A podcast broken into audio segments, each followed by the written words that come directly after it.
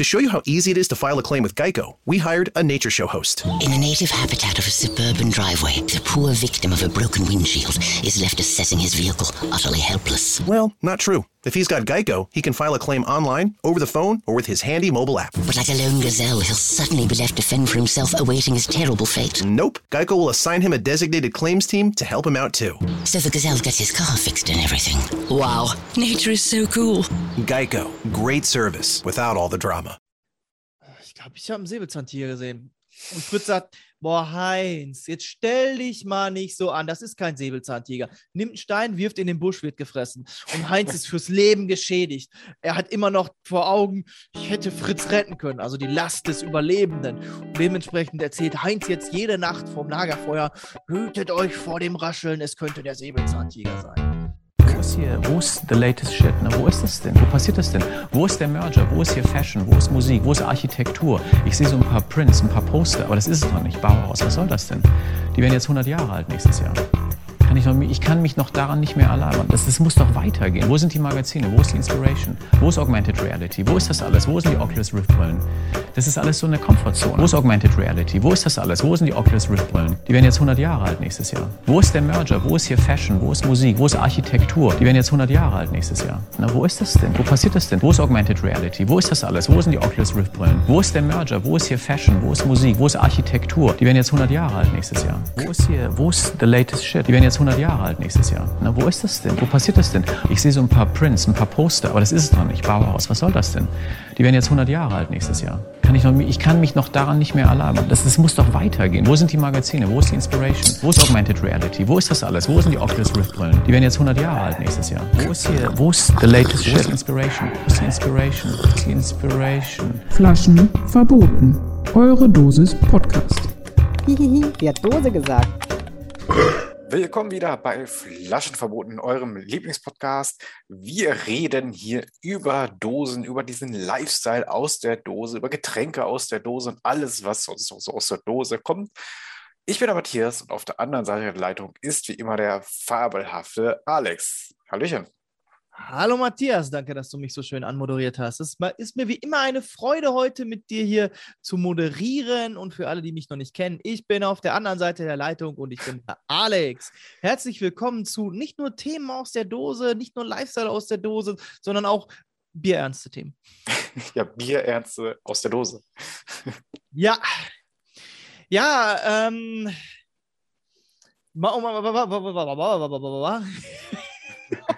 Fängt schon wieder an.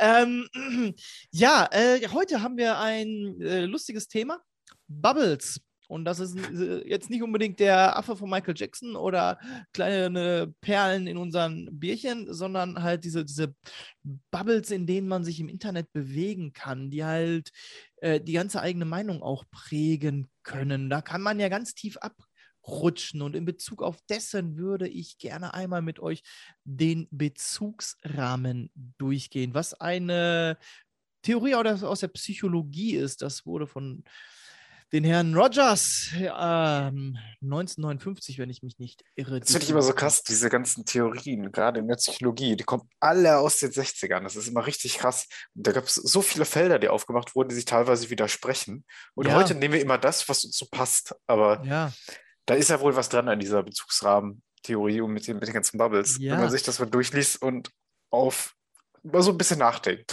Du, du musst aber auch mal gucken, die Psychologie ist noch gar nicht so alt, dass man halt Ja, wirklich die Tiefe ja. des menschlichen Geistes erforscht. Da ist ja halt quasi der Urvater der Freud. Vorher hat es im europäischen Rahmen meistens halt so die, die seelische Betreuung der örtliche Pfaffe übernommen. Das, so ist es. Ne? Und dann hat Freud da so tatsächlich was losgestoßen, losgetreten. Und auch dessen Theorien wurden ähm, also aberkannt, wieder anerkannt, hin, her, links, rechts.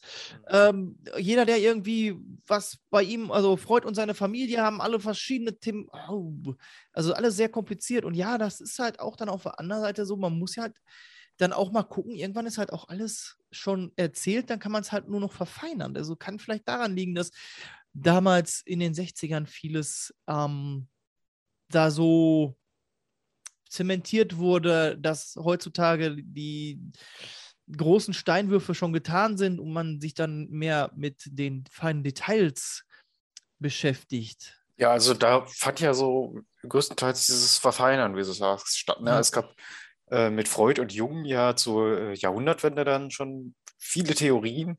Und in den 60ern hat man dann tatsächlich mal mit vielen Experimenten, die auch teilweise sehr bestritten waren, wenn wir jetzt an Oh das. Milgram-Experiment und sowas erinnern, ne? Da gab es, also, das ist, also, nee, komm, das lassen wir lieber. Wir, wir gehen nicht zu Aber den das ist ein gutes Thema, das, das schreibe ich mir mal auf. Wir Ja. mal über die Wirschen Experimente, Psychologie-Experimente der 60er sprechen, weil da waren richtig kranke Sachen bei, wo man heute sagen würde, what the Was? fuck? Wie Ja. kann man das machen? Da war echt, also, oh, nee, das, das ist, das, das ist wirklich eine eigene Dose. Ja, finde ich Ähm, auch. Aber ja, aber- Dose. Für die Uneingeweihten, ähm, Rogers hat gesagt, äh, Bezugsrahmen, das ist die subjektive Welt des Individuums. Und das sagt einem ja immer noch nicht so viel. Und diese innere Welt kann niemals durch einen anderen erfahren werden, es sei denn durch empathisches Einfühlen, jedoch auch dann niemals ganz. Ich habe mal so eine Dinosaurier-Geschichte gelesen. Ich habe so ein, so ein großes Buch der Dinosaurier-Kurzgeschichten, wo ein Mörder in einen T-Rex-Körper hinein gepflanzt wurde und der eigentlich Huckepack auf dem Verstand des T-Rex reisen sollte. Und ähm, ich glaube, das ist der einzige Mensch, die, also be- beziehungsweise so, dieses Setting ist das einzige, in dem man wirklich den kompletten Bezugsrahmen eines anderen Individuums wahrnehmen könnte. Ansonsten können wir uns dem immer nur annähern. Aber auch, Mhm.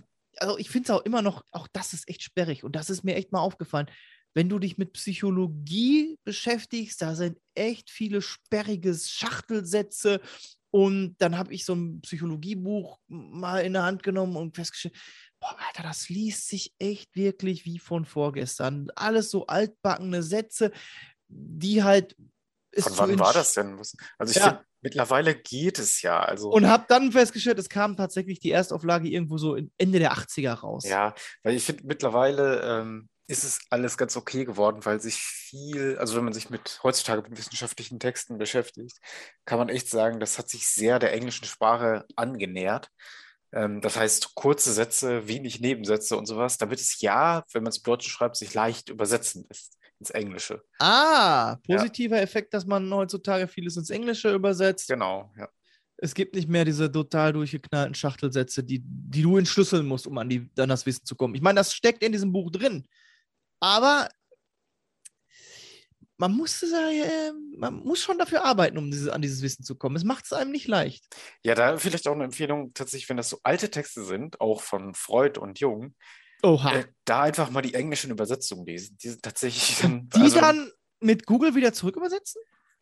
Äh, weiß nicht, ob das funktioniert, aber auf jeden Fall musst du fürs Englische, kannst ja, das funktioniert ja von der Sprache her nicht, dass du so eine halbe Seite nur einen Satz hast. Das funktioniert dort- dort einfach nicht. Nee. Und da werden daraus irgendwie acht Sätze oder so und das ist schon viel, viel leichter zu verstehen. Das ist ja auch tatsächlich so oft ein Problem, dass ähm, bei internationalen Verhandlungen die Deutschen als sehr unhöflich rüberkommen, weil wir eine sehr direkte, aber auch verschachtelte Art haben. Also unsere Genau. Art zu kommunizieren ähm, ist äh, nicht so weit verbreitet auf der Welt. Also da wird halt eben auch eher so angedeutet, was die Lösung sein sollte und nicht gesagt, ja, alles klar, wir machen das so und so und dann sollte das in zwei Monaten stehen. Nee, so, ja, wir könnten das so und so machen, dann haben wir es vielleicht in zwei Monaten gelöst. Ja, ich weiß, Nee. was du meinst. Ja, ah. okay. Ähm, gucken wir doch mal weiter, genau. Ähm, das Bezugssystem äh, beruft sich auf unser gesammeltes Wissen, unsere Ziele, unsere Bewertungen von Situationen und eben halt, ja, das bildet ja unsere Erfahrung und auf diese Erfahrung greift das Ganze halt zurück. Und es sagt halt, wir reagieren nicht auf die Realität, sondern wir reagieren auf die Wahrnehmung der Realität. Und das ist eben jeder spezifisch, jeder seine eigene Wahrnehmung der Realität. Jeder hat so seinen eigenen Filter, mit dem er die Realität wahrnimmt. Und das beruht halt auf der Erfahrung. Und äh, so kann man zum Beispiel sagen, ähm, es wurde aufgetan, warum sind so viele Leute, obwohl sie gewarnt wurden, bei dem Hochwasser in ihren Häusern geblieben. Und dann wurde gesagt, das psychologisches äh, Phänomen, die haben das öfter, dass mal Hochwasser ist, die haben oft Hochwasser erlebt. Der Bedrohlichkeitsfaktor nutzt sich dadurch ab. Kenne ich schon, ist nicht so schlimm. Ja, letztes Mal war es auch nicht schlimm, da wird es dieses Mal auch wieder gehen, ne? Ja, Die und Richtung. Das ist halt so, das ist, das, das spielt da schon direkt rein. Halt eben der Bezugsrahmen nimmt das, dieses Hochwasser nicht mehr wahr. Im Gegenzug kann es aber auch sein, dass Dinge als sehr, sehr bedrohlich wahrgenommen werden, weil wir halt in unserer Bubble, da kommen wir später nochmal zu, ständig draufgestoßen werden, wie schlimm das alles ist. Also wir halt auch dann ich sag mal, viele Nachrichten wahrnehmen, wie schlimm es auf der Welt steht. Und wir alle dadurch immer negativer geprägt werden und man in der Unterhaltung quasi, wenn man die Nachrichten abhandeln würde, sich gegenseitig nur noch runterziehen würde, weil alles ja so schlimm wirkt. Und da kommt ja auch so eine gewisse Selbstbestätigung rein, wenn man sich nur die Nachrichten rausfiltert, die einem sagen, okay, ich hab's ja immer gesagt. Ja. Ne, gra- das, äh, also mir fällt das an mir selbst auf, dass ich dann gerade so Corona-Meldungen ganz gerne lese oder mit einer gewissen, ähm, ja, wie soll ich sagen, mit einer gewissen Genugtuung, wo ich dann am Ende sagen kann, ja, habe ich doch gesagt, dass Ja, die Zahlen genau jetzt das. wieder hochgehen so. Obwohl ich will- mich auch freuen würde, wenn es andersrum wäre, muss ich Ich ja will es ja nicht sagen, aber ich habe es ja gesagt. Ja, richtig. Ach ja, das ist, ähm, das ist, das ist tatsächlich auch so ein Ding. Ähm, hat da was, da komme ich gleich sogar noch dazu. Mhm. Äh, oder ich kann mal einmal vielleicht schon vorweggreifen. Ähm, nein, nein, nein, nein, nein. Na, ma- machen wir es machen wir's mal einmal Mach heute mal, wie du es machen würdest. Ja, ja. Ausnahmsweise machen wir heute mal wirklich ähm, es strukturiert. Okay, wir reagieren halt auf unsere Wahrnehmung der Realität. Und dann gibt es halt laut Rogers noch eine Aktualisierungstendenz. Das ist für ihn das höchste Motiv. Und diese Aktualisierungstendenz heißt halt, dass der Organismus ähm, versucht, alle seine Fähigkeiten zur Aufrechterhaltung, Förderung und Weiterentwicklung einzusetzen. Also, um sich selber nach vorne zu bringen.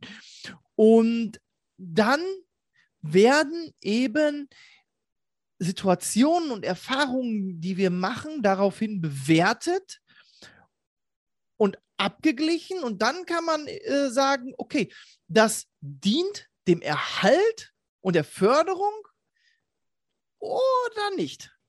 Mhm.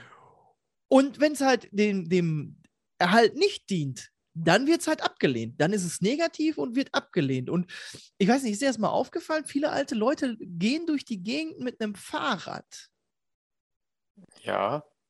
Und das ist, das ist mir so speziell aufgefallen, weil ich die häufiger so, vor, wenn, wenn mal nichts los ist oder ich gerade am Fräsen bin und mal hochgucke, da laufen ältere Leute immer mit dem Fahrrad. Und für mich ist so der ganz klare Schluss, der Krückmann ist negativ behaftet. Die, die, der Krückstock oder auch, Ah, wenn es ah. weiter, der Rollator Ja. ist negativ, er, er dient nicht dem Erhalt meiner Fähigkeiten, wird abgelehnt. Mit dem Fahrrad allerdings kann ich mich ich immer noch gut vorbewegen und ich kann ja hinten im Korb auch sogar noch was transportieren. Da passt ja noch drei Kilo Kartoffeln rein. Hey, sprich, die, die, die Erfahrung des Fahrrads ist, das dient der Erhaltung meines Selbstbildes.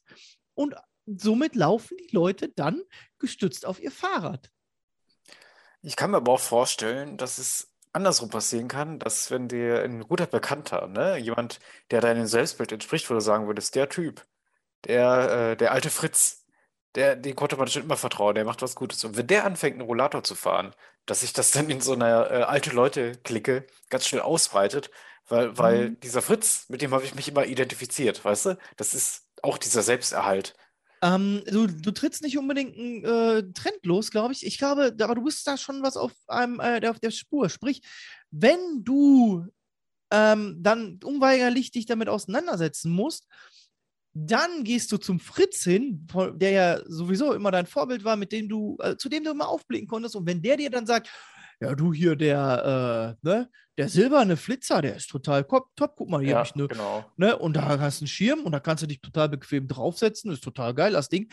Dann wirst du viel positiver mit dem Gerät umgehen und wirst halt auch hingehen und sagen, hör mal hier, ich, äh, mein Kumpel, der Fritz, der hat äh, das und das Modell, den hätte ich ja auch gerne. Ja. Ne, also, ähm, Oh, das, das hat hat man ja auch oft bei alten Leuten, ne? Dass sie dann auf wirklich spezielle Modelle, bei, bei meinem Opa weiß ich das noch, da musste das immer so und so eine Marke Videorekorder oder sowas sein oder Fernseher. ja, Allem anderen wird nicht getraut. ja. Ne? Und vor allem, dann, w- wenn es nicht so klappt, dann, dann äh, ja, dann äh, hier, äh, der Fritz, der hat das und das. Jetzt klappt es mit dem vom Fritz auch nicht. Ja, äh, ich, ich habe doch gesagt, hier, äh, vom Heinz, das, das, das ist da, also da klappt das. Also Mhm. musst du dann, was auch immer der Heinz da hat, anschleppen, in der Hoffnung, dass es dann damit klappt. Ähm, und manche Dinge brauchen einfach ein bisschen Arbeit äh, und dann liegt es halt dann 20 Zentimeter vor dem Bildschirm. Das Ja. Problem. Okay, wir können ja nochmal äh, da auch nochmal drauf eingehen. Ähm, das hat was mit Gefühlen auch zu tun. Gefühle haben im Kopf, haben im Gehirn Vorfahrt. Und das liegt halt auch daran, dass äh, Gefühle haben halt eine besondere Relevanz. Das ist, die geben dem äh, der Erfahrung einen ganz besonderen Touch. Und das ist ja halt auch die, die subjektive, also dieses, die Gefühle färben diese Erfahrung für mich ein und dementsprechend geben sie halt dieser Erfahrung eine besondere, äh, ein besonderes Couleur. Ne? Also Gefühle haben zum einen halt also auch aus Dringlichkeitsdingen ähm, Vorfahrt. Also wenn ich halt noch lange rumrätsel, was das da vorne sein könnte, was da rascheln, kann in, der Moment, in dem Moment schon der Säbelzahntiger auf mich zuspringen. Wenn ich mir aber denke, dieses Rascheln, das klingt ganz schön bedrohlich, ich gehe lieber zurück in die Höhle, dann ähm, kann der Säbelzahntiger sich wen anders suchen. Mhm. Weil drin Was in der Höhle frage, sitzt ja der Fritz. ob ich diese Erfahrung auch unbedingt selbst gemacht haben muss oder ob man in der Kindheit da auch drauf geprägt sein kann. Wenn dir nämlich äh, die ganze Zeit am Lagerfeuer erzählt wird, ihr müsst auf die Säbelzahntiger aufpassen, dass ich dann die Rascheln komplett anders wahrnehme, wie wenn ich äh, das nicht erzählt bekommen habe. Und weil ich glaube, wenn du das- ein Säbelzahntiger einmal erleben musst, dann war es das auch, ne? Dann erlebst du den nicht ein zweites Mal. Weißt du, was ich meine? Ähm, ja, ich denke schon, dass das kla- klappt, weil wir dann wieder auch bei der, bei der Gefühlswelt sind. Sprich, wenn Genau, ja. äh, der alte Heinz am Lagerfeuer immer erzählt, und dann kommt das Rascheln. Und dieses Rascheln, es ist so unauffällig, da müsst ihr drauf achten. Wenn es da ist, ist es schon zu spät, dann kommt der Säbelzahntiger und frisst euch. Und alle Kinder, ah! Ja, genau. Sprich, die, der, das ist ja dieser Faktor, was unter die Haut geht, bleibt im Gedächtnis. Ne, wenn der Fritz nur sagt, so, ja, ich will mal vorsichtig sein, wenn es mal wieder raschelt, könnten Säbelzahntiger sein. Alles Ja. klar, Heinz, erzähl du mal. Ja, ja. Ich glaube, deswegen sind Lagerfeuergeschichten auch ziemlich wichtig gewesen damals. Ja, ja. Ähm, ja. Die Sache ist ja auch so ein bisschen, du musst ja auch dann so die, die innere Welt des Heinz dann betrachten. Und das ist ein ganz wichtiger Faktor. Also es kann halt einfach sein, dass Heinz Erfahrungen gemacht hat, die ihn geprägt haben. Was ist, wenn Heinz daneben gestanden hat, als Fritz vom Säbelzahntiger gefressen wurde? Also so, Ja, genau, das, ja. beide stehen so beim Schiffen vor so einem Busch und irgendwas raschelt und Heinz sagt so, "Hä? ich glaube, ich habe einen Säbelzahntiger gesehen. Und Fritz sagt, boah, Heinz, jetzt stell dich mal nicht so an, das ist kein Säbelzahntiger. Nimmt einen Stein, wirft in den Busch, wird gefressen. Und Heinz ist fürs Leben geschädigt. Er hat immer noch vor Augen, ich hätte Fritz retten können, also die Last des Überlebenden. Und dementsprechend erzählt Heinz jetzt jede Nacht vorm Lagerfeuer, hütet euch vor dem Rascheln, es könnte der Säbelzahntiger sein. Ja. Das ist so ein Faktor. Ähm, wenn du jemanden hast, wo du denkst, irgendwas ist doch faul, musst du versuchen, dich in den rein zu versetzen. Ist ja dieses alte Indianersprichwort, du musst halt äh, da meilenweit in den Mokassins des anderen gegangen sein. Und darauf geht das tatsächlich zurück. Und manchen Leuten fehlt das tatsächlich auch, dass die sich in andere Leute reinversetzen können, weil die halt schon so tief drin sind. Denn die Gefühle können den eigenen Bezugsrahmen auch verzerren. Wofür den Heinz jedes Rascheln schon ein Säbelzahntiger ist, war für den Fritz ein Rascheln nichts Wichtiges. War halt Mhm. irgendein Biber oder was. Ne, also das ist äh, gefühlstechnisch kann es halt verzerrt sein, denn jetzt hat Heinz ja das, dieses traumatische Erlebnis gehabt. Der heißt, der fürchtet sich jetzt vor jedem Rascheln. Ja. Und äh, wenn du jetzt hingehst und mal deinen eigenen Bezugsrahmen ablegst und dich in den anderen Bezugsrahmen reinversetzt, Sprich, es kann auch sein, dass dir einfach Informationen fehlen, wenn du sagst, boah, Alter, der Heinz jedes Mal mit seinem scheiß Säbelzahntiger und Fatih kommt um die Ecke und sagt, jetzt kommt das mal gut sein. Der Heinz hat, letzt, äh, hat äh, damals daneben gestanden, wie es den Fritz zerlegt hat. Also, Ja. das war schon echt ein hartes Erlebnis. Ach so, und dann kannst du dich reinversetzen und kannst die Situation beurteilen. Und weil du ja den eigenen Rahmen hast und da nicht so drin steckst, kannst du das viel besser beurteilen. Wie traumatisch ist das Erlebnis jetzt? Ähm, kann ich diese Informationen auch für mich nutzen, weil du ja diese Erfahrung auch ganz anders bewerten kannst und kannst dann feststellen, alles klar, das Rascheln war sehr traumatisch für den Heinz. Ich weiß jetzt, warum der uns jeden Abend dieselbe Geschichte erzählt. Aber da ist auch was dran, denn ein Fritz, der Fritz hat es halt nicht überlebt. Mhm. Ne? Der Fritz wurde aus dem Genpool rausgeschlossen. Aber da muss man dann vielleicht auch nochmal in die Moderne gucken, genau bei dieser Nummer, weil das, was dort erzählt wird, muss ja nicht unbedingt stimmen, ne? Weil wenn man mal in die Moderne guckt, gerade in diese Querdenker-Richtung und sowas, ne? Wo dann mal erzählt wird, oder äh, diese Flüchtlingsgegner, wo dann erzählt wird, dass sie alle rüberkommen, nur um die äh, Blondinen zu vergewaltigen und so, das wird dann immer weitergetragen, Ja. trahiert an, an immer mehr Leute und dann wird es geglaubt, ne? Ja. Und dann ist das deren Bezugsrahmen. Die haben Ja. gehört von dem, der hat gehört von dem, von dem und dem und dann ist das praktisch wahr. Dann ist Was? es geschehen. Was dir tatsächlich sogar passieren kann in deinem, deiner persönlichen ähm, Offline-Bubble auch, dass du viele Geschichten jetzt hörst davon, von diesen Flüchtlingsvergewaltigern. Mhm, Es genau. kann sein, dass wirklich einer irgendwas aufgesammelt hat. Das, der muss das nicht mehr erlebt haben, aber er hat das irgendwo gelesen und gibt das weiter. Und dann geht stille Post los. Irgendwo verändert sich die Geschichte. Plötzlich kriegst du drei Geschichten von Flüchtlingsvergewaltigern mit, die aber tatsächlich auf ein und dieselbe Geschichte fußen, die aber halt von drei verschiedenen Leuten erzählt wurden. Das prägt dich ja dann halt auch. Und was halt auch passieren kann, ist ja auch so ein Baron von Münchhausen-System. Ähm, du, du brauchst ja ein po- positives Selbstbild von dir. Du hast ein positives Selbstbild dann, wenn du unbedingte positive Strokes bekommst, also positive Rückmeldungen. Die brauchst du aber auch unbedingt, so dass es nicht so ist, dass du jedes Mal, wenn du das und das machst, positiv bekommst, sondern du insgesamt halt das Bild be- abbekommst, dass man dich mag, so wie du bist, auch wenn du nicht gerade was Nützliches machst. Fehlt das, kann das sein, dass das ähm, eigene Selbstbild ins Negative kippt.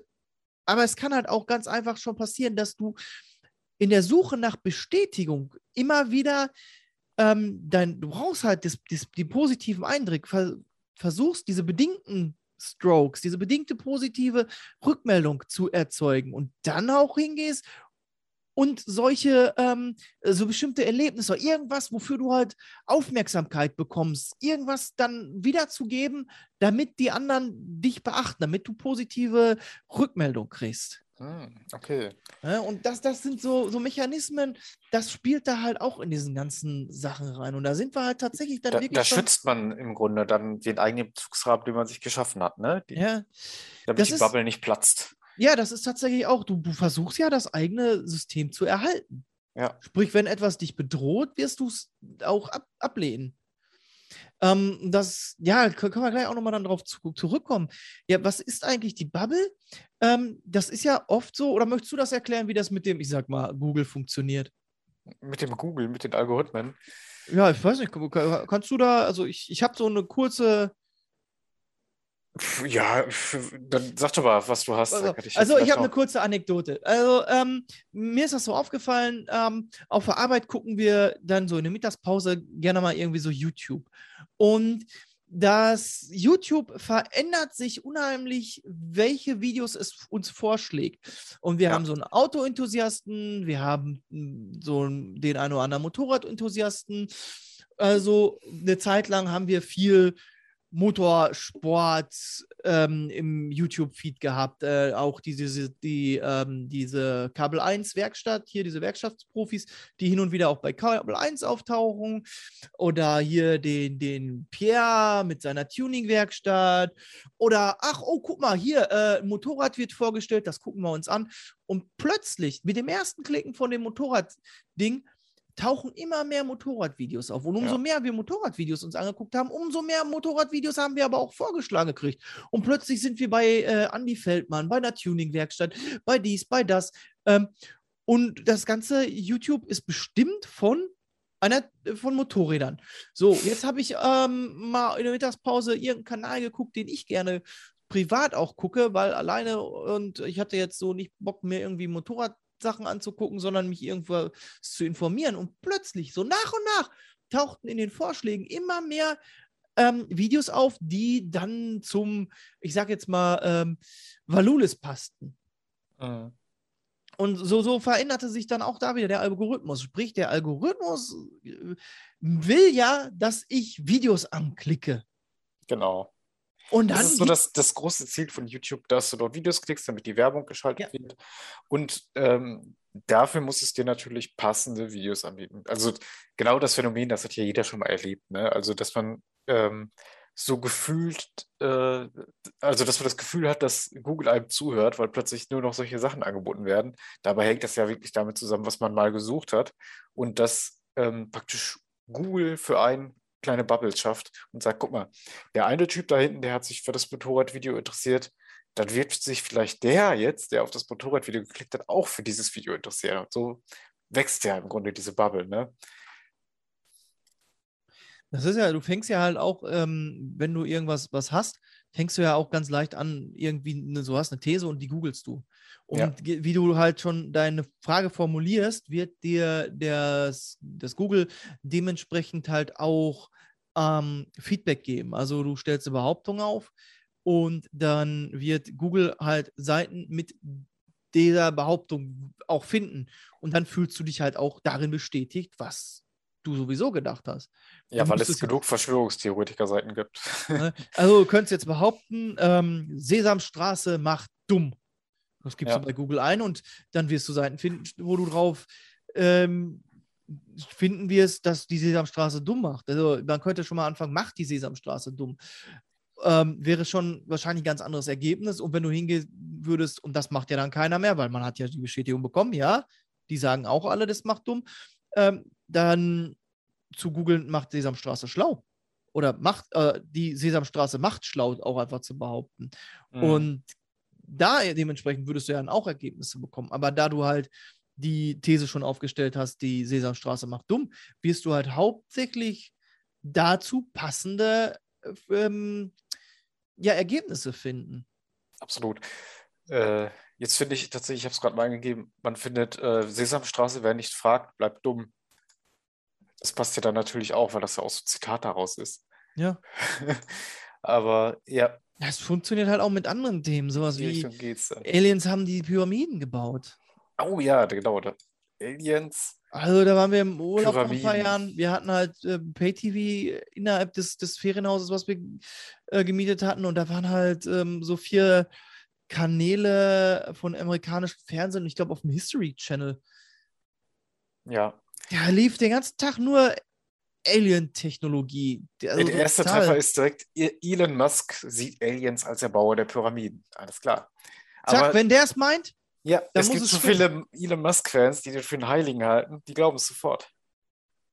Ne, und das, das ist wieder alles so Selbstbestätigung, ne, das sind wieder diese, diese positiven Strokes, die man sucht. Und gerade wenn man vielleicht durch eine schwierige Phase geht. Es ist Pandemie, da sitzen Jo. alle zu Hause, es ist halt eine schwierige Situation, alle sind irgendwie Depri, Selbstwertgefühl hat gelitten. Man nimmt vielleicht auch ganz andere Dinge wahr, weil man normalerweise zwischen 8 und 18 Uhr gar nicht zu Hause ist. Und dann fängt man halt auch mal so an, so, wer ist der Typ da vorne eigentlich anzugoogeln? Das, der kann doch nicht von eine, ähm, das ist doch kein Schrottsammler, den habe ich schon dreimal diese Woche gesehen und das ist erst Dienstag. Das ist bestimmt einer von der Mafia. Und dann fängst du an zu googeln und stellst fest, mein Gott, überall ist die Mafia. Und wirst irgendwann dich selber paranoid machen damit. Ja, das äh, gibt es garantiert, dass das passiert ist. Es, das gibt, aber auch, auch, auch das gibt ja schon wieder Positives, ähm, auch wenn das halt dich total äh, paranoid macht, aber das gibt dir halt auch dann ein positives Selbstgefühl. Du weißt mehr als die anderen, du musst die anderen warnen, beziehungsweise du, du weißt es schon, die anderen wissen es nicht, du hast einen Vorsprung. Also dieser Vorsprung ist ja im Evolu- Evolutionssinn äh, schon ziemlich wichtig. Also Heinz hatte auch einen Vorsprung gegenüber Fritz. Fritz wurde mit dem von dem Säbelzahntiger gefressen. Heinz hat sich vielleicht so einen Meter weiter weggehalten von dem Busch, weil er halt eine Vorahnung hatte. Ja, äh, Kevin meint jetzt, die Mafia klaut bei ihm äh, Elektroschrott und hat damit einen Vorsprung. Ne? Die Mafia beobachtet ihn.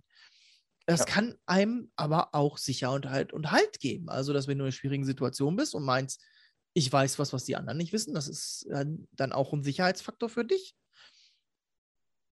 Hm.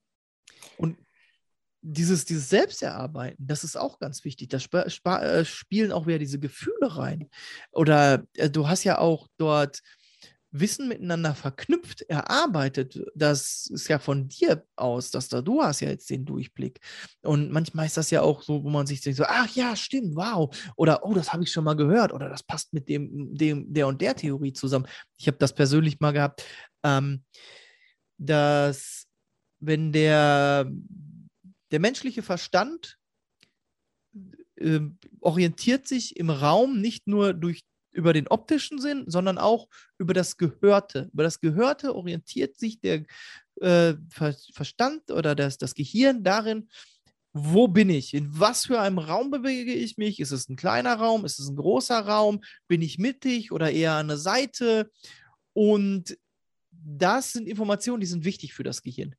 Hm. Und äh, wenn die fehlen, kann das das Gehirn stressen. Jetzt hat mir ein Vertreter von einem Hersteller so et etwas erzählt, ja, wir haben ja jetzt ganz neue ähm, äh, Theorien erarbeitet, so und so sieht's aus. Und ähm, ja, wenn einer einen Hörverlust hat, dann fehlen ihm wichtige Informationen und das stresst das Gehirn. Und in meinem Kopf hat sofort Klick gemacht. Hm, ja, klar, macht total Sinn, weil der Kopf weiß ja gar nicht, wo er sich im Raum befindet. Das stresst den bestimmt. Hm? Und war so, ich war sofort abgeholt. Und so funktioniert das halt auch mit diesen ganzen Bubbles, in denen du dich bewegen kannst, wo dir dann halt erzählt wird, die Sesamstraße macht dumm und der Schrottkerl da vorne, das ist eigentlich der Geheimdienst, der dich beobachtet. Und du kannst dich da richtig schön reinarbeiten. Und schwierig ist ja dann, es, geht ja langsam los und eskaliert dann erst. Und wenn du jetzt jemanden hast, der da sagt, oh, spinnst du eigentlich?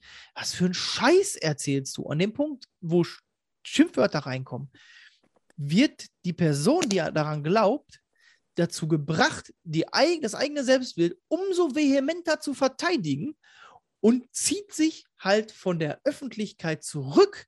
Und wenn du dann eine Gruppe findest, die deine Ansichten teilt und dir wieder positives Feedback gibt, ne, die, die, das Ja. große positive Feedback, was du, was wir alle suchen, ähm, dann wirst du dich halt mit denen identifizieren und die anderen abstoßen, weil die sind ja negativ. Die, die wirken ja nicht zum Erhalt dabei, sondern im Gegenteil, die sind negativ. Die brauchst du ja nicht. Die anderen, die wirken zu deinem Erhalt dabei. Und schon bist du in so einer komischen Gruppe, die du gar nicht als komisch empfindest, weil die, die von einem Jahr hättest du die als komisch empfunden, jetzt aber teilen die ja deine Glaub, deinen Glauben. Ja, ja. Und für andere erscheint das wieder komisch, weil das äh, ja wieder komplett aus dem anderen Bezugsraum Rahmen raus ist. Also, Ja, also es kann dir passieren, du denkst halt so, ja, ey, die Regierung lässt mich als Selbstständigen total im Regen stehen. ja, Ey, diese Corona-Krise, das Geld kommt nicht, was soll das? Was mache ich? Ich gehe äh, ich geh demonstrieren. Und im ersten Moment machst du dir keine Sorgen darüber, wer da mit dir demonstriert. Und die haben ja die ganze Zeit dich auch unterstützt. Und wenn das halt die alle dieselben, deine Meinung auch teilen, dann muss das ja auch gut sein. Jetzt wirst du angefeindet, weil du in einer schwierigen Situation halt demonstrieren gehst, sprich große Menschengruppen zusammenrottest in dem Moment, wo du es nicht solltest. Sprich, du ziehst dich noch mehr in diese Gruppe zurück. Und wenn jetzt da so schwurblige Theorien mitkommen, bist du dafür viel offener, weil diesen Leuten, diese Leute haben dich jetzt anderthalb Jahre begleitet. Du hast ja denen bisher vertraut. Also wird das ja schon richtig sein, was die erzählen. Und schon sitzt du in irgendeiner komischen Schiene. ja. Was auch so, äh, habe ich das schon gesagt, dieses, dieses Wiederholen von Thesen, kennst du das? Äh, Ich dass die dann keinen- immer wahrer werden, immer. Ja, genau. also, ich hatte je häufiger man es hört. mit Monika Lewinsky. Ja, Und man, umso öfter man es hört, ist ja, umso gewillter ist man, äh, so, so das soll es sein, umso gewillter ist man ja dann ähm, auch, diese vermeintlichen Fakten zu akzeptieren. Das Problem dabei ist, ähm, dass wenn du zum Beispiel Kritiker mit in Sendungen aufnimmst, ne, so ich sag mal eine Expertenrunde und dann hast du einen Kritiker, das greift auf diesen Effekt zurück. Also das bewirkt mitunter das Gegenteil. Es legitimiert die Aussage, ja, die Sesamstraße so, macht ja. dumm. Du hast einen Kritiker da, da sitzen, der ja kein Experte ist, der aber seine vorgefertigten Aber Meinungsformen hat. mittlerweile sogar, wenn du Experten da sitzen hast, Virologen und so. Ne? Und Das, plötzlich sind diese Aussagen legitim, weil die liefen ja im Fernsehen. ja, ja. Und sprich, wenn Kevin die wiederholt, Ich glaube, wenn das, das Ding ist ja halt, ähm, wenn du Experten da sitzen hast, ne? Und Leute, die so eine verrückte Meinung haben, die keine Experten sind, die einfach nur eine verrückte Meinung haben, dann sitzen die aber zusammen mit Experten im Fernsehen und werden auch wie Experten gesehen. Weißt du, was ich Ja. meine? genau das. Das ist so eine Problematik, dass sich so hochschaukelt Ja, irgendwie. Das ist wirklich, das ist problematisch, ja. Ja. Ja, da, da, ähm, lobe ich mir den Nissan Daisun 280S, ein wunderschönes Auto. Okay. Kleiner Themenwechsel. Okay. Ja, ich denke mal, ich glaube, jetzt, jetzt habe ich lang genug darüber geschwurbelt. Ich glaube, ich habe euch ein bisschen so die Mechanismen klar Ja. gemacht. Also guckt, dass ihr mal so ganz unbefangen versucht rauszukriegen, woher kommt das, wenn Leute sich so in so äh, Bubbles reinbegeben, in denen alles schlimm, schlimm, schlimm, schlimm dargestellt wird. Und das ist halt auch, gerade auch wenn das Gehirn gestresst ist, fängt es ja an, ganz dämliche äh, Ja. Geschichten zu machen. Man muss sich tatsächlich versuchen reinzufühlen und nicht äh, direkt abstrafen. Das ist, glaube ich, Ja. echt das, ein Problem, weil die sich dann, wie du sagtest, ja dann auch nur noch krasser bestätigt fühlen, weil ja von außen halt die Bedrohung reinkommt in diese, Ja. in die kleine Wahrheitsbubble von denen. Ja. Schwierig. Bierernstes Thema. Bierernstes Thema, aber ich habe auch gehört, du hast ein Bierchen zur Hand. Bira Moretti El Autentica. Wieso habe ich das jetzt Scheiße. Spanisch ausgesprochen? War das jetzt ein spanischer Akzent, was ich drauf hatte? Ja, so ein bisschen. Weil ich meine doch zu wissen, dass das The Italian Passion for Brewing ist. Also geil. Hier, hier hinten drauf steht, was ist es denn, ne? Beer. Also Englisch. Ja. Starköl. Also? Bier, Starköl, Biere, Schankbier, Cerveza, irgendwas Kyrillisches, Olut, Bier. Was ist denn da los? Ne, aber mittendrin Starköl. Welche, welche, welches Volk nennt sein Bier Starköl? Ich weiß es nicht, aber ich will es wissen.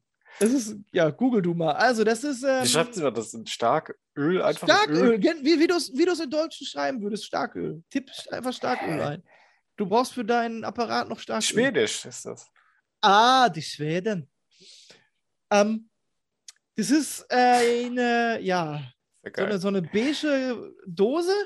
Da drauf ist ein Typ, der sieht ein bisschen deutsch aus. Nicht nur ein bisschen, der sieht ziemlich hart deutsch aus. Echt. So? Okay. Hut auf, Anzug an, Bierkrug in der Hand, den er gerade zum Mund führt, ein brauner Schnurri, ne, guckt so ein bisschen ver, verträumt sein Bierchen an, lehnt quasi auch mit dem linken Arm, den, wo kein Bier drin ist. Boah, wäre das geil, wenn er zwei Biere in der Hand hätte. Also wie auf so einem Tresen und der Tresen bestiehlt das El Authentica. Also der sieht schon, aber da merkst du auch wieder, dass das ja auch in England, ach England, auch in England man Bier trinkt, was sich auf deutsche Traditionen beruft. Nein, was, jetzt habe ich mich komplett verhaspelt. Eine, also in, in Italien gibt es ja auch eine Bubble, eine deutsche Bubble.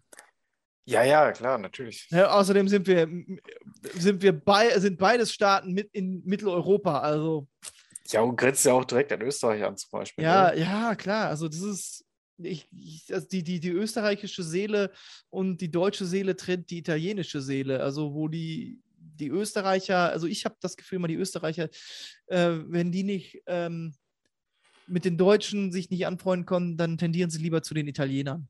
Genau. Also es ist so eine, so eine, eine Achse der Freundschaft. Und in der Schweiz spricht man auch Deutsch, Französisch und Italienisch, oder? Das Und Romanisch. Ja, Die haben vier Amtssprachen, meine ich, zu wissen. Es kann sein, dass sich das da inzwischen geändert hat. Das war meine letzte Information und die ist so Ja, 10, 15 Jahre her. So, also es ist auf jeden Fall italienisches Bier. Ähm, Mira Moretti ist in so einem schönen Rotton geschrieben. Oben hat er The Italian Passion for Brewing auf dem Rand stehen. Hm. Okay, das ist ja wieder Englisch, ne? Damit Ja, man das überall erkennen kann. Ja, Itali äh, um es italienischer zu machen. Ja. Äh, um es inter internationaler zu machen. Ähm, Kriege ich, ich muss doch hier irgendwo stehen haben. Äh, ja, das ist aus Italien. Jetzt muss ich rauskriegen, aus welchem Ort das ist. Oh, Gebrovendor, gebraut von, oh, gebraut von Heineken Italien. ah, ja, da haben wir das Thema wieder, ne? ja, ja, genau, das, das ist es. Es Giovanni Itali. Ja, gut, okay. Ja, Seit das. 1996 sehe ich hier gerade. Von 1859 bis 1996 war es eine eigene Firma und dann aufgekauft. Hm. Es ist 1996, meine Brauerei ist weg und bräunt sich, allein dann mit Heineken. Ja. Ah, ja. So war der Werbespot damals. Ja, ja, ja, ja. Nix mit Ipanema, mm, mm, Mhm. mit Heineken. Okay, komm, ich, ich reiß mal einfach den Deckel auf. Hier für Ja. euch, der Dreifachklopfer. Ich glaube, das waren vier. Das waren drei. Ui, herrlich. Hörte sich gut an. Ja, jetzt gucken wir mal. Holt schon mal, holt schon mal das Bierchen-Bingo raus. ja. Ja. Es riecht ein bisschen hopfig. trinken, ihr müsst trinken. Ja. Ja, es riecht halt schon mal schon, schon wie, ein, wie ein Bier. Schankbier. Was habe ich? Starköl? Oh, gut. Ähm, achso, äh, hat, ich, hat 4,6 Umdrehung. Oh, das Ja. geht ja. Das ist ja, also das ist ja eine ganze Umdrehung weniger, wie ich letzte Mal hatte. Da war ja irgendwie 5,7 oder sowas, oder? Weiß Mhm. nicht mehr. Bisschen nachhören. Jo, ist ein Bier. Okay, es schmeckt ein bisschen bitter. Also von der, von der Herbigkeit. Es ist schon auf der Herbskala ein bisschen. Mhm. Aber nicht zu herb. Es geht trotzdem gut runter. Dadurch, dass es eine 330 Milliliter Dose ist, habe ich das Gefühl, ich habe im ersten Schluck sie halb leer gezogen. okay, ja. Mhm. Die kleinen Dosen, ne? Das ist so krass Ja. bei mir. Festivalreflexe. Ja. Das ist, das ist da einfach drin. Ja, zwei Jahre lang nicht auf dem Festival gewesen und trotzdem. Zisch und Klack und weg. Ja. Also es ist schon geschmacksintensiv. Es ist, ähm, es hat schon starke Aromen. Mhm. Also das ist ganz weit weg von der Skala, von auf der Skala, wo Pisswasser ganz unten ist, ist es ganz weit weg. Okay. Also. Ähm, aber wenn man so die Nord-Süd-Skala anguckt, die wir auch schon mal hatten, ist das dann eher norddeutsch oder eher bayerisch? nee, auf keinen Fall bayerisch. Okay. Aber ich, ich würde es jetzt. Friesisch Herb? Ist es Friesisch Herb? Ja, Ich würde so eher in Mitteldeutschland jetzt an, an, einordnen, obwohl ich mir nicht so Ach sicher so, bin, ob das korrekt ist. Ja. es geht schon, also es hat schon, schon, schon einen schön kräftigen Geschmack, der ist gut. Und aber er ist nicht zu herb. Also es ist, er ist kräftig, aber nicht so, dass es zu bitter wird. Das, bin- da bin ich ja dann so kein Fan von. Ich trinke ja doch eher lieber die milden Biere. Ähm, hier, was mir gerade auch aufgefallen ist, Wasser, Gerstenmalz, Mais, Hopfen. Mais. Ja, Okay. das ist ja nicht das erste Mal, dass Mais da mit drin ist. Ja, ja, ja, kennt man schon.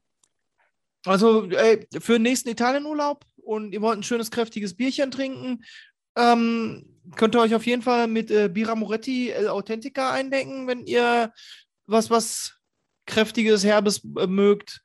Und die bayerischen Biere, die hellen Biere nicht so für euch sind. Also helles ist ja im Moment sehr auf dem Vormarsch.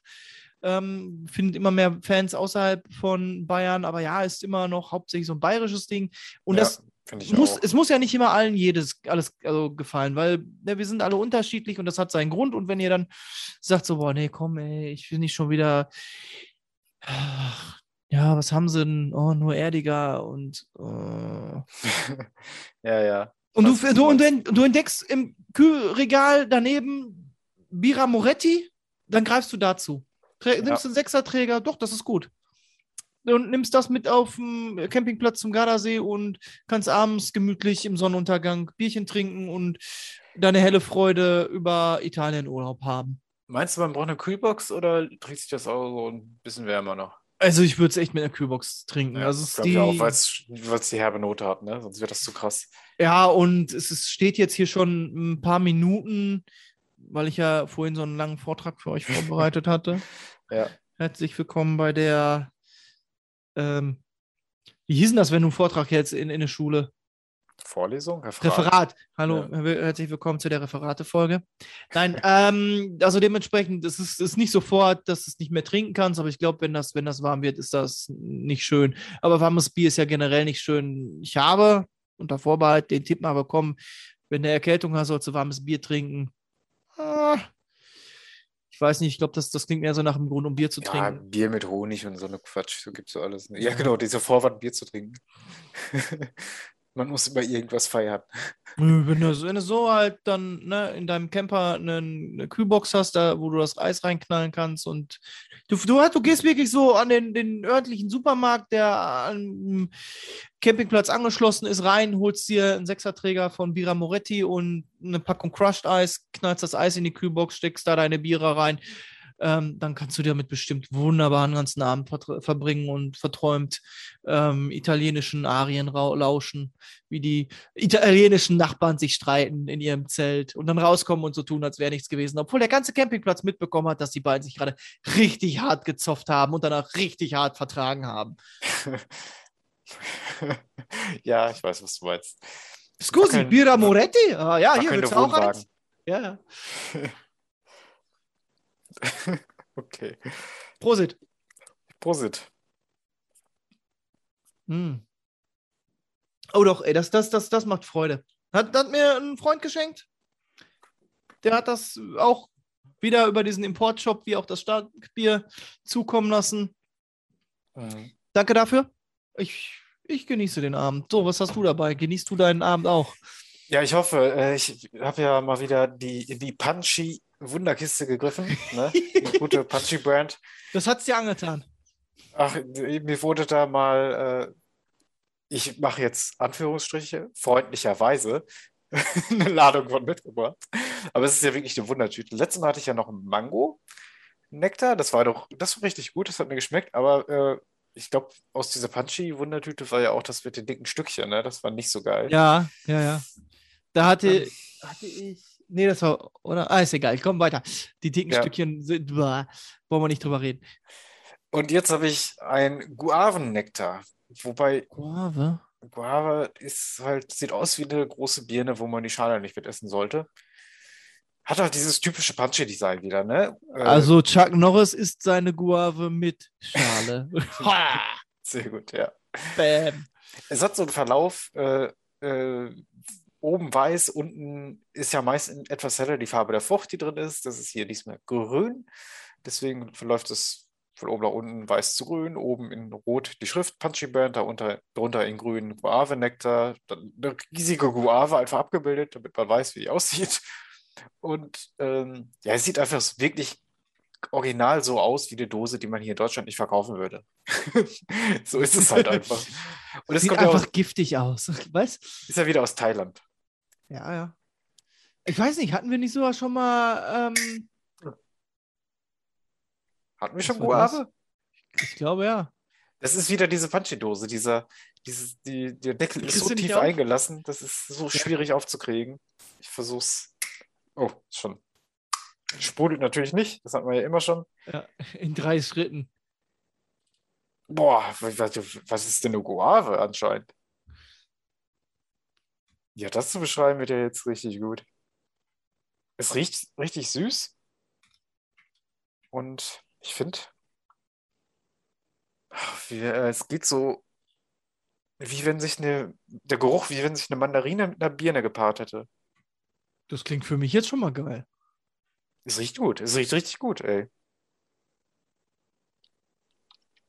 Hm, schön fruchtig riecht das. Mal ein Stückchen.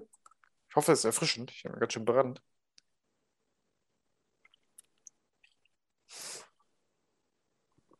Also aus diesen Dosen fließt das aber auch nie so geil, muss man echt sagen.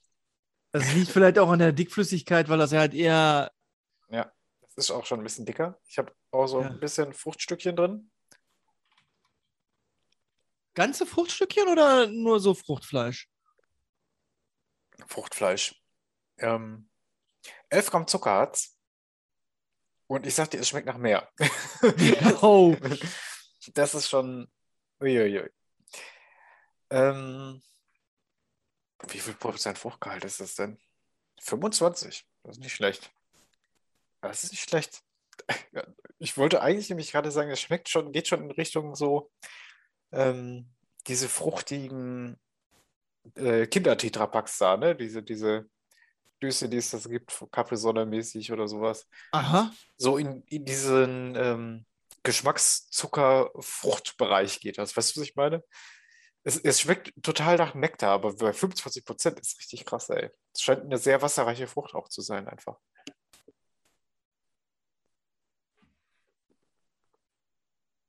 Ja, kann ja natürlich sein, ne? Also es hat so eine ganz zarte zitronige Note. Es ist so leicht sauer. Es schmeckt wirklich tierisch süß.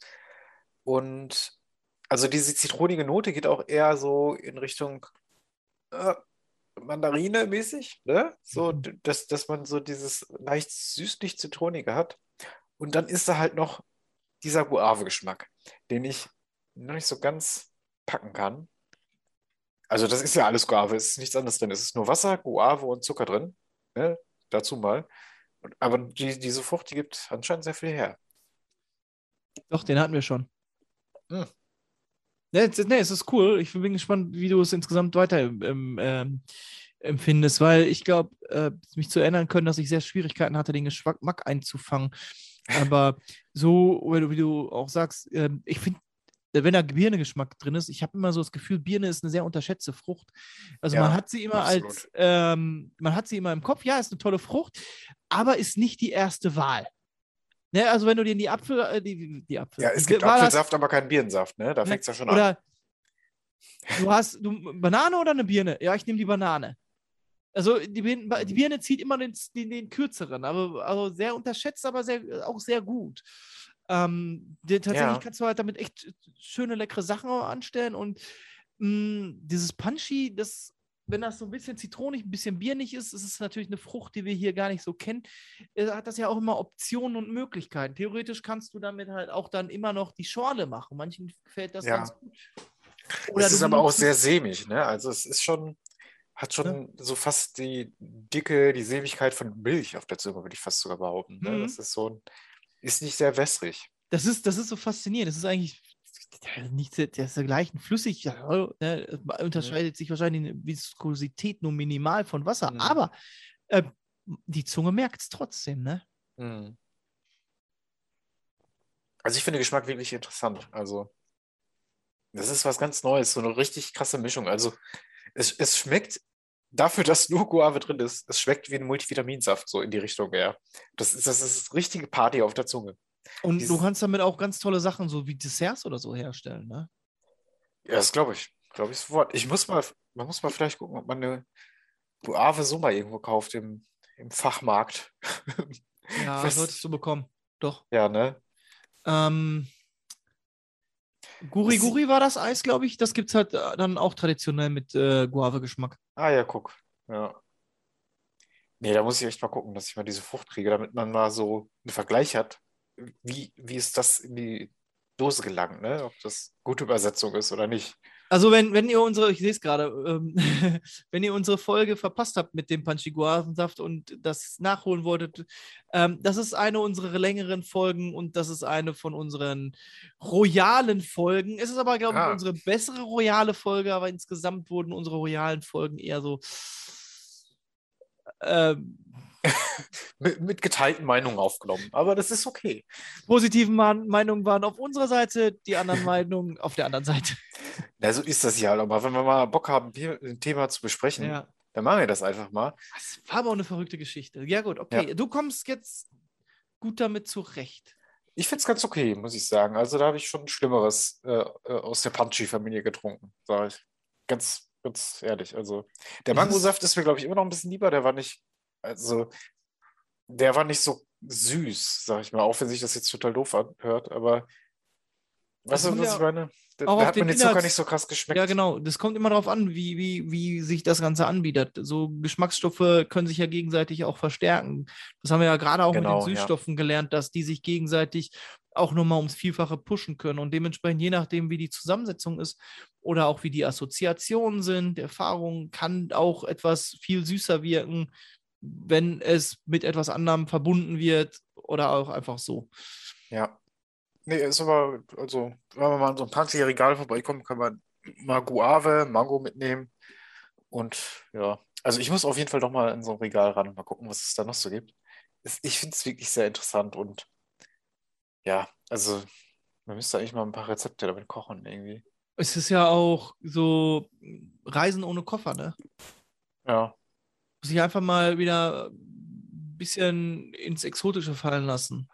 das hat man damit auf jeden Fall. Also Ne, machst, machst du, Kokos gab es ja auch noch, ne? Kokosnusssaft und sowas. ja, ich hatte ja auch dieses eine Roasted Genau. Coconut, ja, das konntest du aber auch nur roasten. Das war eher so, hm.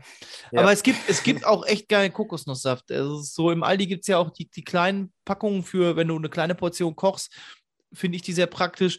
Und ich, ich habe immer so, so Schwierigkeiten, mich an das Kokosnusszeug dran zu trauen, weil das auch so elend süß auf mich wirkt. Aber wenn du das ordentlich zum Kochen einsetzt, kannst du damit auch ganz tolle Sachen machen. Ne? Ja, Kokosnussmilch super. Also so äh, Ja. süß, süß-saure Sachen und sowas. Kann man Das echt gut machen. da muss ich schon zugehen, dass du mich dahingehend nochmal gekräftigt hast, mich, zu, mich wirklich zu trauen, weil ich wirklich das Ergebnis im Restaurant hatte, mich selber aber nicht dran getraut habe. Und als ich mich dann doch, ne, unter genug Support dran getraut habe, habe ich festgestellt, nee, du kannst das, also wenn du das selber machst, kannst du das gut steuern und hinterher ist es schon gut.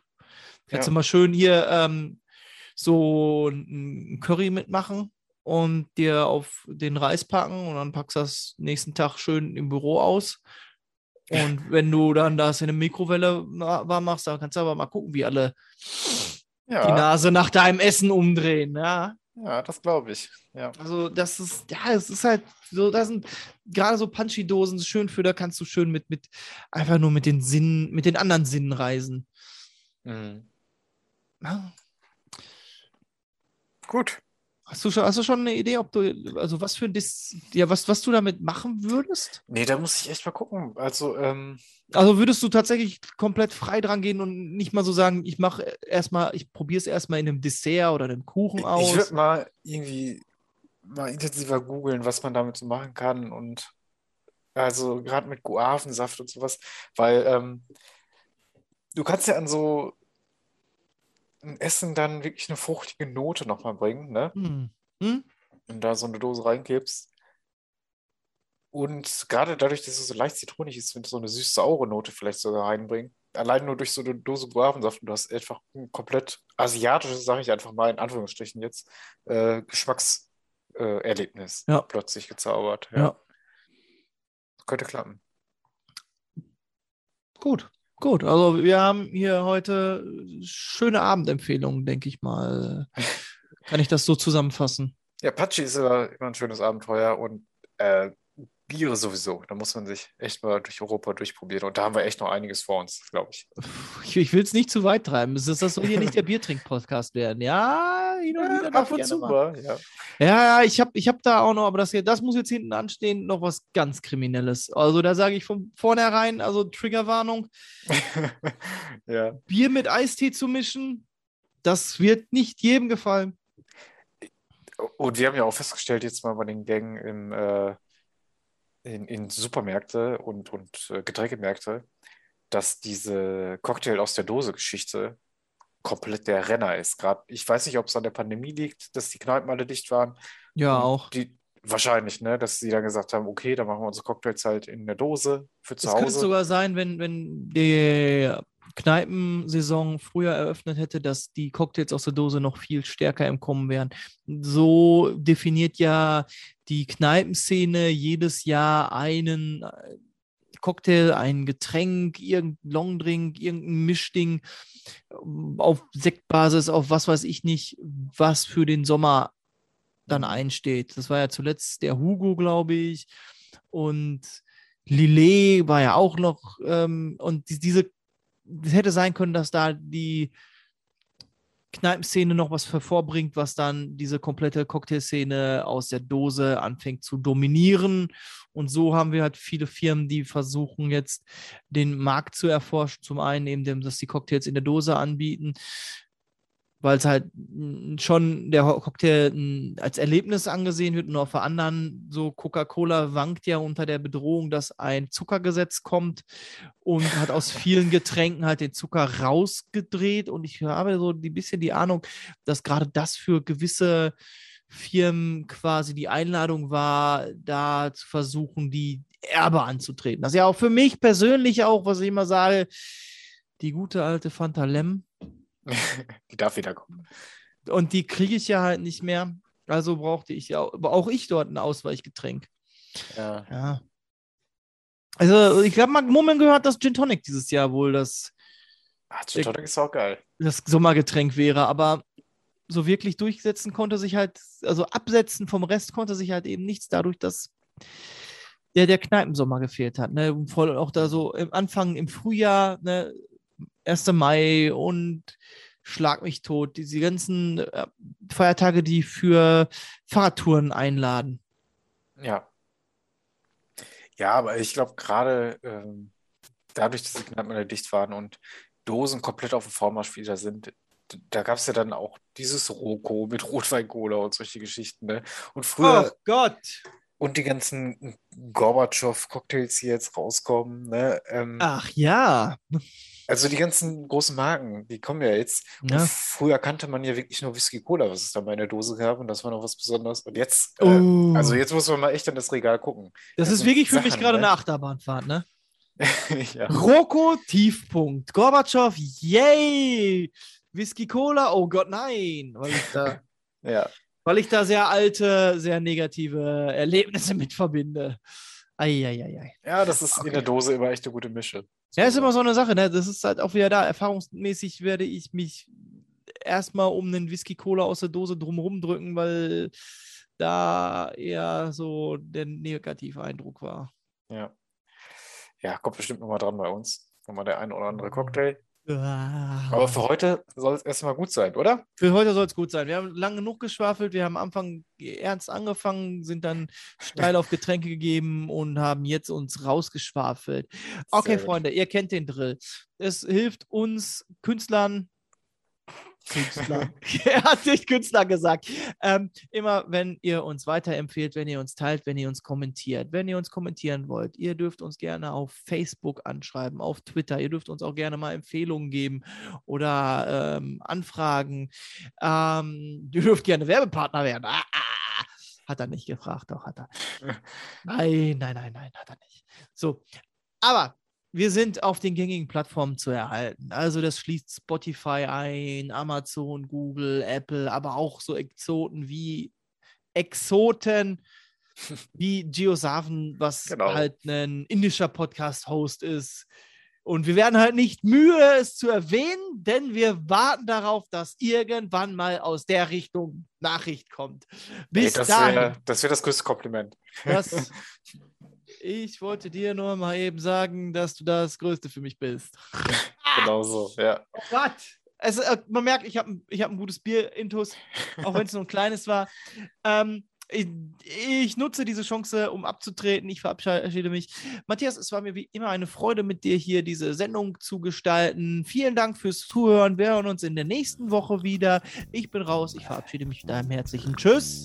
Ja, kann ich mich nur anschließen. Bis zur nächsten Woche. Macht's gut. Tschüss. Flaschen verboten. Eure Dosis Podcast. Hihihi, sie hat Dose gesagt. American corn farmers. A proud and chosen profession inspired through generations. Tested, resilient, and committed to giving back as much as they're growing, pushing the boundaries of what's possible with every bushel. while replenishing every increasingly precious resource, like the reduction of soil loss by 40% with every acre grown. In a world where sustainability matters more than ever, we need all the help we can get. And there's no greater resource than the capable hands of American corn farmers.